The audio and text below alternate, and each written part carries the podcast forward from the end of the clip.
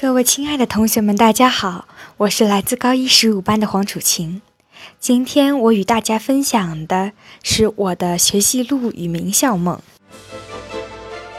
青春畅想，梦想飘扬。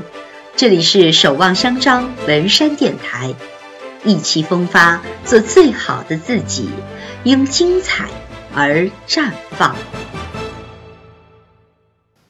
时光匆匆，转眼二零一八悄然而至，而我也已经在八中这个温暖的集体中度过了美好的一个学期。回首这个学期，在一个全新的环境里，我遇见了很多不一样的人，我成长了很多，也收获了很多不一样的知识。去年的暑假结束之后，我第一次踏入八中，加入了中美班这个特别的小集体。自诩中考考进班级的排名十分可观，而在上半学期的各次小测中，我则仰仗初中的基础，基本取得了不错的成绩而沾沾自喜。然而，班级考的失利使我意识到，一切都没有想象中的那么简单。我发现，与初中时一样，我的理科科目一直是我的薄弱点。像经济、数学，有些概念我或许似懂非懂，因为上课时听见这些不感兴趣的科目，会觉得困倦，而降低了听课的效率。后来，我将读书的时间改在晚自习和晚自习前，这样回到宿舍我就能很快的去睡觉，第二天上课时精神好多了，听课效率也高。这时，我们高二、高三的学长学姐考出高分，并名校录取的喜报频频传来。我是看在眼里，记在心里，非常害怕数年后的自己考不上理想的学院，辜负了自己的未来，辜负长辈们的殷切期望。于是我决定改变自己的学习状态，不能像之前那样自以为是的度日。我的班级考成绩可以说明我们的班级藏龙卧虎，题目复杂、语言不通这样的问题根本难不倒他们。原本我以为学习能力不够强的同学，有些已经一举进入班级前几名的队伍，他们默默地在认真学习，努力超越。虽然班级考过后，我的审题能力比原来稍微好了一些，一道英文的题目我多看几遍能够读懂。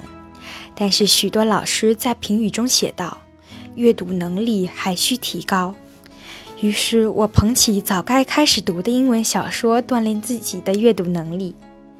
我也知道自己的阅读和听力能力不够强，于是课余时间我会拿出题库，多次练习不同的题目。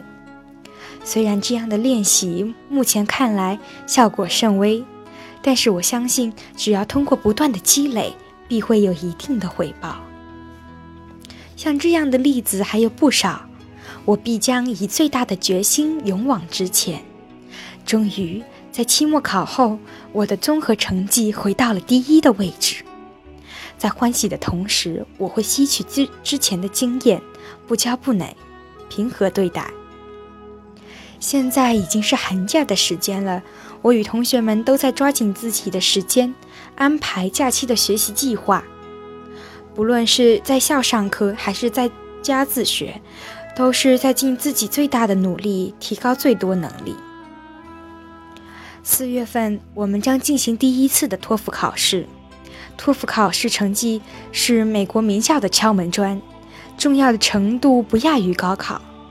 为了考出最好的成绩，我们必将更加努力迎考。我们期望着能像前面已经进入梦想学府的人一样，拿稳这块敲门砖。最后，我想送给同学们一句话：Success is the ability to go from one failure to another with no less of enthusiasm。它的意思是，成功是你即使跨过一个又一个失败，但也没有失去热情。